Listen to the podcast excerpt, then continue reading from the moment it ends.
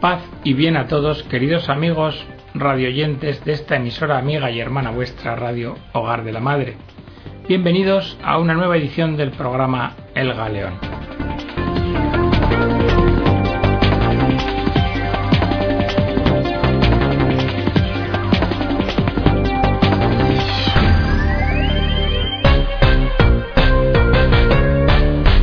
En el programa de hoy nos vamos a centrar en el hecho de que Dios se encuentra marginado en la sociedad, el reflejo que esto tiene en los medios de comunicación, cómo se exporta la maldad a través de los medios de comunicación. Y por último haremos referencia al tercer capítulo del libro del Papa Joseph Ratzinger sobre la oración, los diez justos que no salvaron a Sodoma y a Gomorra. Esperando que sea de vuestro interés, Esperamos que nos acompañéis en los próximos minutos.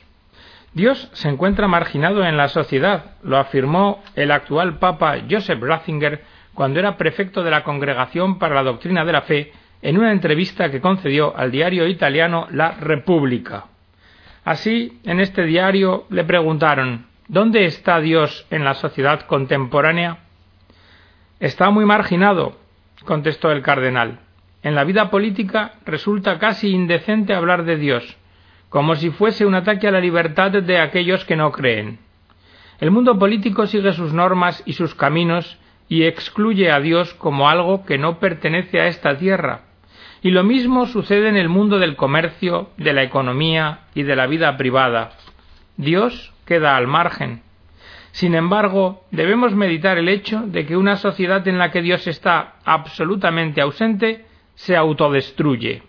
Y esto lo hemos comprobado históricamente en los regímenes totalitarios del siglo pasado.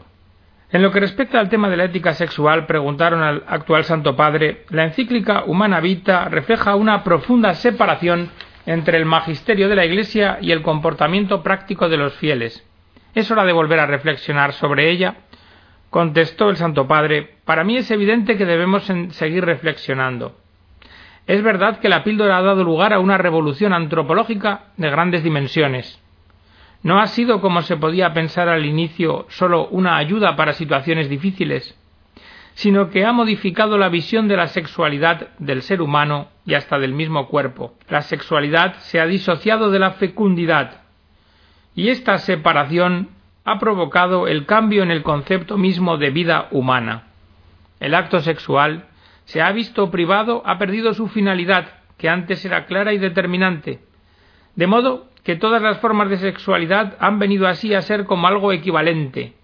Y una consecuencia de esta revolución es la equiparación entre homosexualidad y heterosexualidad. Cardenal, la homosexualidad es un tema que concierne al amor entre dos personas y no a la mera sexualidad. ¿Qué puede hacer la Iglesia para entender este fenómeno? Contesta Ratzinger. Diría dos cosas. Antes que nada debemos tener un gran respeto por estas personas que también sufren y que quieren vivir en un modo justo. Pero por otra parte, crear una forma jurídica, una especie de matrimonio homosexual, en realidad no ayudará en nada a estas personas. Por tanto, cardenal, ¿usted da un juicio negativo sobre la elección tomada en España de amparar bajo la institución del matrimonio las uniones homosexuales? Sí, porque es destructiva para la familia y para la sociedad. El derecho crea moral, o mejor dicho, una forma de moral, ya que la gente común habitualmente piensa que lo que afirma el derecho es moralmente lícito, y si juzgamos esta unión como más o menos equivalente al matrimonio, nos encontramos con una sociedad que ya no reconoce ni lo específico de la familia ni su carácter fundamental, es decir, lo que es propio del hombre y la mujer que tienen como objetivo dar continuidad, y no solo en sentido biológico, a la humanidad. Por eso, la elección tomada en España no aporta un beneficio verdadero a estas personas, porque lo que de esta forma se hace es destruir elementos fundamentales de un orden de derecho. Cardenal, a veces la Iglesia diciendo no a todos se ha visto derrotada. ¿No tendría que ser posible por lo menos un pacto de solidaridad entre dos personas, aunque sean homosexuales, reconocido y tutelado por la ley? contesta el cardenal. Institucionalizar un acuerdo de este tipo que el legislador lo quiera o no, aparecería necesariamente a la opinión pública como otro tipo de matrimonio, lo dotaría inevitablemente de un valor relativo. Y no hay que olvidar que con estas decisiones hacia las que tiende hoy Europa, una Europa, por decirlo así, en decadencia, nos separamos de todas las grandes culturas de la humanidad, que han reconocido siempre el significado propio de la sexualidad. Esto es, el hombre y la mujer han sido creados para ser unidos y para ser la garantía del futuro de la humanidad, pero no solo una garantía física, sino también moral. Y hablando sobre esta Europa en decadencia, el Santo Padre, en la homilía de inauguración del sínodo celebrado en la Basílica de San Pedro, indicó con una expresión muy incisiva que el primer mundo está exportando residuos espirituales tóxicos a África y a otras regiones en vías de desarrollo, y que uno de estos residuos tóxicos es la así llamada teoría del género, que muy camuflada, eso sí, comienza a infiltrarse en asociaciones, en ambientes gubernamentales y también en algunos ambientes eclesiales del continente africano, según las noticias que llegan al Consejo Pontificio para la Familia. Monseñor Robert Sara, arzobispo emérito de Conakry, Guinea, nos dice que efectivamente la ausencia de Dios tiene unas consecuencias, como lo son el alumbramiento de las ideologías de la muerte, como la ideología de género. Dice Monseñor, la teoría del género es una ideología occidental pseudosociológica, socializante, de las relaciones entre hombres y mujeres, que se contrapone a la identidad esponsal de la persona humana, a la complementariedad antropológica entre el hombre y la mujer, al matrimonio, a la maternidad y la paternidad, a la familia y a la procreación. Es contraria a esta ideología a la cultura africana y a las verdades humanas que ha iluminado Cristo en la revelación. La ideología del género separa el sexo biológico de la identidad masculina o femenina de la persona humana, afirmando que no es intrínseco a la persona, sino que se trata de una construcción social. Esta identidad puede y debe ser deconstruida para permitir que la mujer acceda a una igualdad de poder social respecto al hombre y que el individuo elija su orientación sexual. Para esta ideología, las relaciones hombre-mujer están regidas por una lucha de poder. En nombre de esta ideología descarnada y falta de realismo que niega el designio de Dios, se afirma que originalmente somos seres indeterminados, que es la sociedad la que forma luego el género masculino y femenino a gusto de la elección del individuo y que esta elección además es mudable.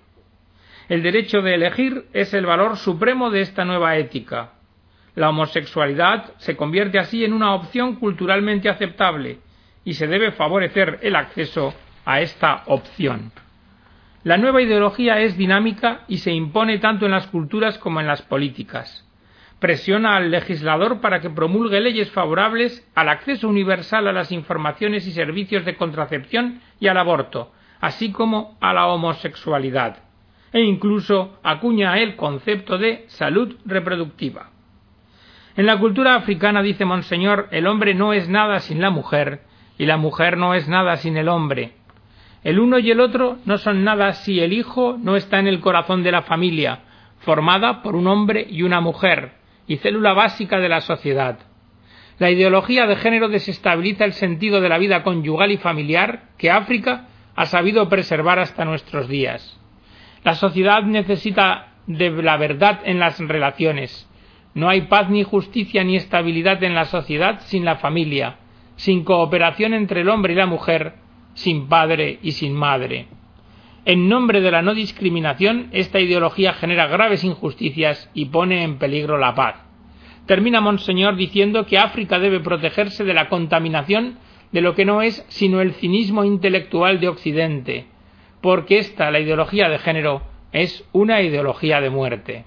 También desde África, Monseñor Philip Ouedraogo, arzobispo de Ouagadougou, Níger, nos recuerda que el pensamiento liberal y neoliberal, fuerte por su poder económico y por sus numerosos medios, pretende hacernos creer que las comunidades humanas y religiosas no tienen nada que decir sobre los comportamientos de los individuos, y ello en nombre de un libertinaje y un relativismo moral que se esgrimen como derechos.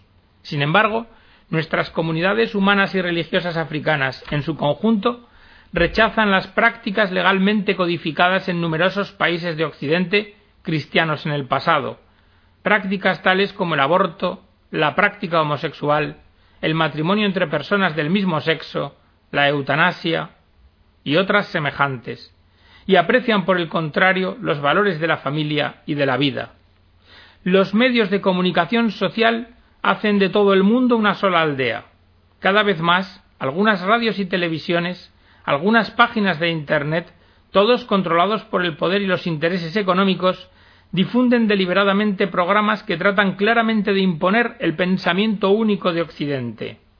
El alboroto mediático que se levantó durante el viaje del Santo Padre a Camerún y a Angola en el mes de mayo constituye un ejemplo patético de ello. Así, programas dirigidos a oyentes francófonos, tanto africanos como europeos, intentaban hacer creer que sacerdotes religiosos y religiosas africanas, o en misión en Roma, o en otras partes de Europa, vivían de la mendicidad y de la prostitución, abandonados por el Vaticano y por sus congregaciones. ¿Era necesario todo esto para mostrar su desacuerdo con el Santo Padre? Evidentemente que lo que había era una coalición que trataba de alcanzar un objetivo claro pero inconfesable distraer a los africanos para impedirles escuchar las palabras del Santo Padre sobre las cuestiones de la injusticia, la violencia y sus causas. Los africanos no usarían nunca la violencia para combatir este imperialismo y tiranía del pensamiento único. Sin embargo, nosotros les pedimos a ellos un poco de moderación y de cautela, de respeto y de tolerancia, y sobre todo de honestidad intelectual a la hora de expresar sus ideas, que no ayudan en nada a la dignidad humana, que crean sufrimientos intolerables y comportamientos hostiles, y que incluso promueven el odio entre los pueblos. Y hablando de los medios de comunicación, hemos encontrado en el blog del padre José Antonio Fortea un artículo que dice así Estaba yo tranquilo respondiendo a un correo de un amigo de Noruega cuando suena el teléfono. ¿Qué pasa? Pongo la tele. Un reportaje de la sexta del canal de televisión atacando a la Iglesia Católica de un modo terrible. Pero vamos a ver, me pregunté, ¿a quién pertenece la sexta? ¿Al infierno? ¿Es que está el mismo Belcebú al mando de la cadena? Lo de ese canal de televisión de verdad que no es normal. Entiendo que haya canales deportivos, de películas, de cocina, de reportajes de historia, de viajes, de dibujos animados, de carreras de coches, aun de cine mudo. Pero lo que no entiendo qué accionariado puede tener interés en que exista un canal contra la Iglesia Católica.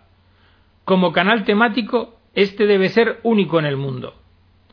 Lo que está claro, sin embargo, es que hay una voluntad decidida, y eso seguro que no procede de un accionariado amplio, sino que ha sido decidido por un pequeño grupo de personas. Más sorpresa todavía me causó cuando fui a mi ordenador tras el abochornante reportaje y veo que el presidente de esa cadena es Emilio Aragón, el inofensivo y gracioso y humorístico hijo de Gaby. Pues sí, increíble. Es algo así como si me hubieran dicho que el bueno de Bambi, el tierno cervatillo, era un agente oculto del KGB. Bueno, Emilio, solo te digo una cosa. Llegará el día en que abandones este mundo y descubrirás que luchaste en el bando equivocado. Ese día será de una espantosa amargura para ti. Deseo que tu alma se salve. No conozco para nada qué hay en las profundidades de tu alma, pero te aseguro que algún día si algo temerás, será el juicio de Dios. Ten cuidado, porque la Iglesia es una cosa divina, y algún día comparecerás ante aquel que ama a la Iglesia como a ninguna otra cosa de este mundo. Y tras esta reflexión, queridos amigos, sobre la acción de los medios de comunicación, vamos a abordar el tema de los diez justos que no salvaron a Sodoma y Gomorra, que pertenece a un nuevo libro del Papa Joseph Ratzinger sobre la oración. Queridos hermanos y hermanas, en las dos últimas catequesis hemos reflexionado sobre la oración como fenómeno universal. Hoy, sin embargo, querría comenzar un recorrido bíblico sobre este tema que nos conducirá a profundizar en el diálogo de alianza entre Dios y el hombre, que anima la historia de salvación hasta su culmen, la palabra definitiva que es Jesucristo. El primer texto pertenece al libro del Génesis. Se cuenta que la maldad de los habitantes de Sodoma y Gomorra estaba llegando a su cima, tanto que era necesaria una intervención de Dios para realizar un gran acto de justicia y frenar el mal destruyendo aquellas ciudades. Y aquí es donde interviene Abraham con su oración de intercesión. Dios le revela lo que va a suceder y le hace conocer la gravedad del mal y sus terribles consecuencias, porque Abraham es su elegido, un elegido para construir un gran pueblo y hacer que todo el mundo alcance la bendición divina. La suya es, por tanto, misión de salvación. A través de él, el Señor quiere llevar a la humanidad a la fe, a la obediencia, a la justicia. Y entonces, este amigo de Dios se abre a la realidad y a las necesidades del mundo, reza por los que están a punto de ser castigados y pide que sean salvados. Abraham afronta enseguida el problema en toda su gravedad y le dice al Señor Así que vas a exterminar al justo junto al culpable. Tal vez haya en la ciudad cincuenta justos. Y tú, Señor, vas a arrasar este lugar en vez de perdonarlo por amor a los cincuenta justos que hay en él. Lejos de ti hacer semejante cosa matar al justo juntamente con el culpable, lejos de ti. ¿Acaso el juez de toda la tierra no va a hacer justicia? Con estas palabras de gran valentía, Abraham plantea a Dios la necesidad de evitar la justicia sumaria. Pero si leemos atentamente el texto, nos damos cuenta de que la petición de Abraham es todavía más seria y más profunda. No se limita a pedir la salvación para los inocentes, sino que Abraham pide el perdón para toda la ciudad apelando a la justicia de Dios. De hecho, le dice al Señor, y tú vas a arrasar ese lugar, en vez de perdonarlo por amor a los cincuenta justos que hay en él. De esta manera, Abraham pone en juego una nueva idea de justicia, no la que se limita a castigar a los culpables como hacen los hombres, sino una justicia distinta, divina, que busca el bien y lo crea a través del perdón que transforma al pecador, que lo convierte y lo salva. Con su oración, Abraham no invoca una justicia meramente retributiva, sino una intervención de salvación, que teniendo en cuenta a los inocentes, libere de la culpa también a los impíos, perdonándolos, ofreciéndoles una posibilidad de salvación. Porque si los malhechores aceptan el perdón de Dios y confiesan su culpa, si se dejan salvar, ya no continuarán haciendo el mal, y se convertirán también en justos. Esta es la petición de justicia de Abraham.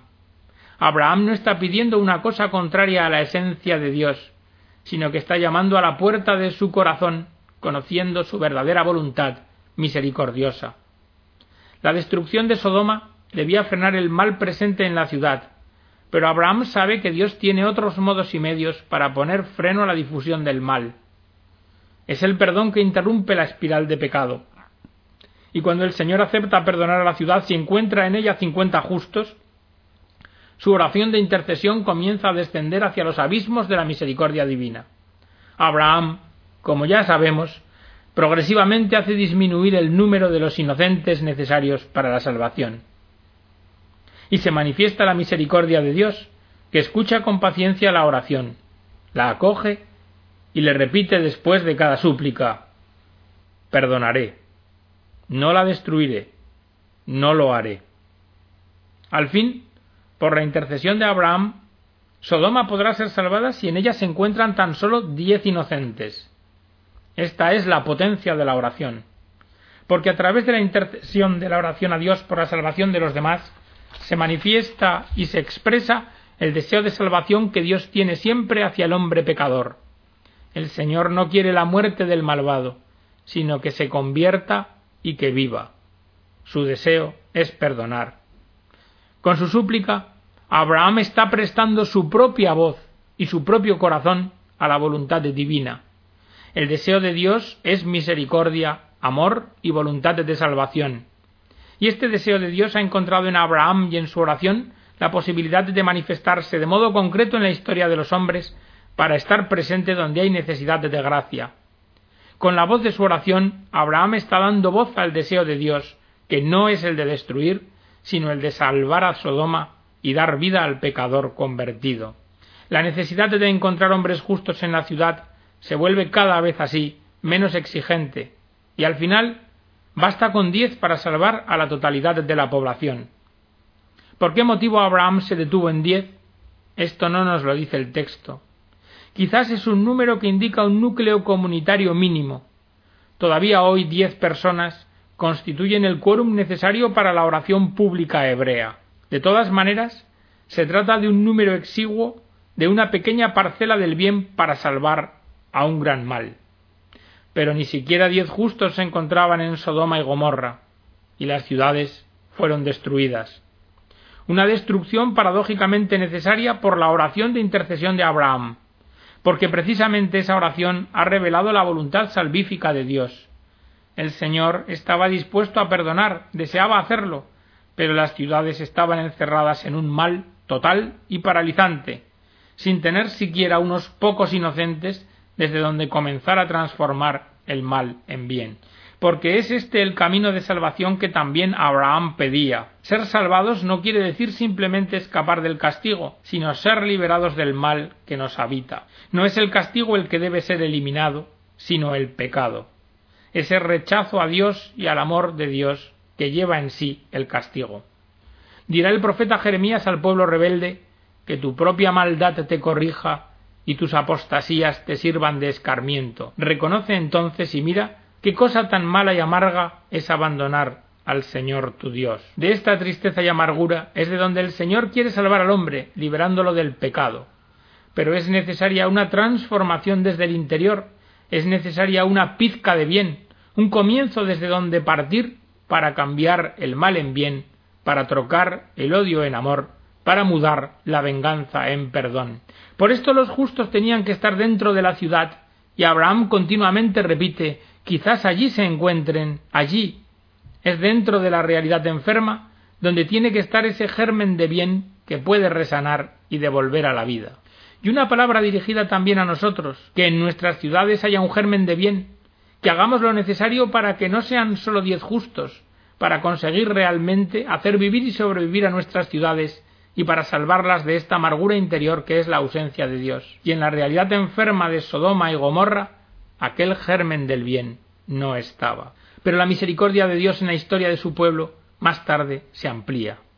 Si para salvar Sodoma eran necesarios diez justos, el profeta Jeremías dirá en nombre del Omnipotente que basta solo un justo para salvar Jerusalén. Recorred las calles de Jerusalén, mirad e informaos bien, Buscad por sus plazas a ver si encontráis un hombre. Si hay alguien que practique el derecho, que busque la verdad, y yo entonces perdonaré a la ciudad. ¿Veis? El número ha bajado aún más. La bondad de Dios se muestra aún más grande, y Jerusalén cae bajo asedio de los enemigos. Será necesario que Dios se convierta en ese justo. Y este es el misterio de la encarnación. Para garantizar un justo, él mismo se hace hombre. El justo estará siempre porque es Él. Es necesario que Dios mismo se convierta en ese justo. El infinito y sorprendente amor divino será manifestado en su plenitud cuando el Hijo de Dios se hace hombre, el justo definitivo, el perfecto inocente, que llevará la salvación al mundo entero muriendo en la cruz, perdonando e intercediendo por quienes no saben lo que hacen.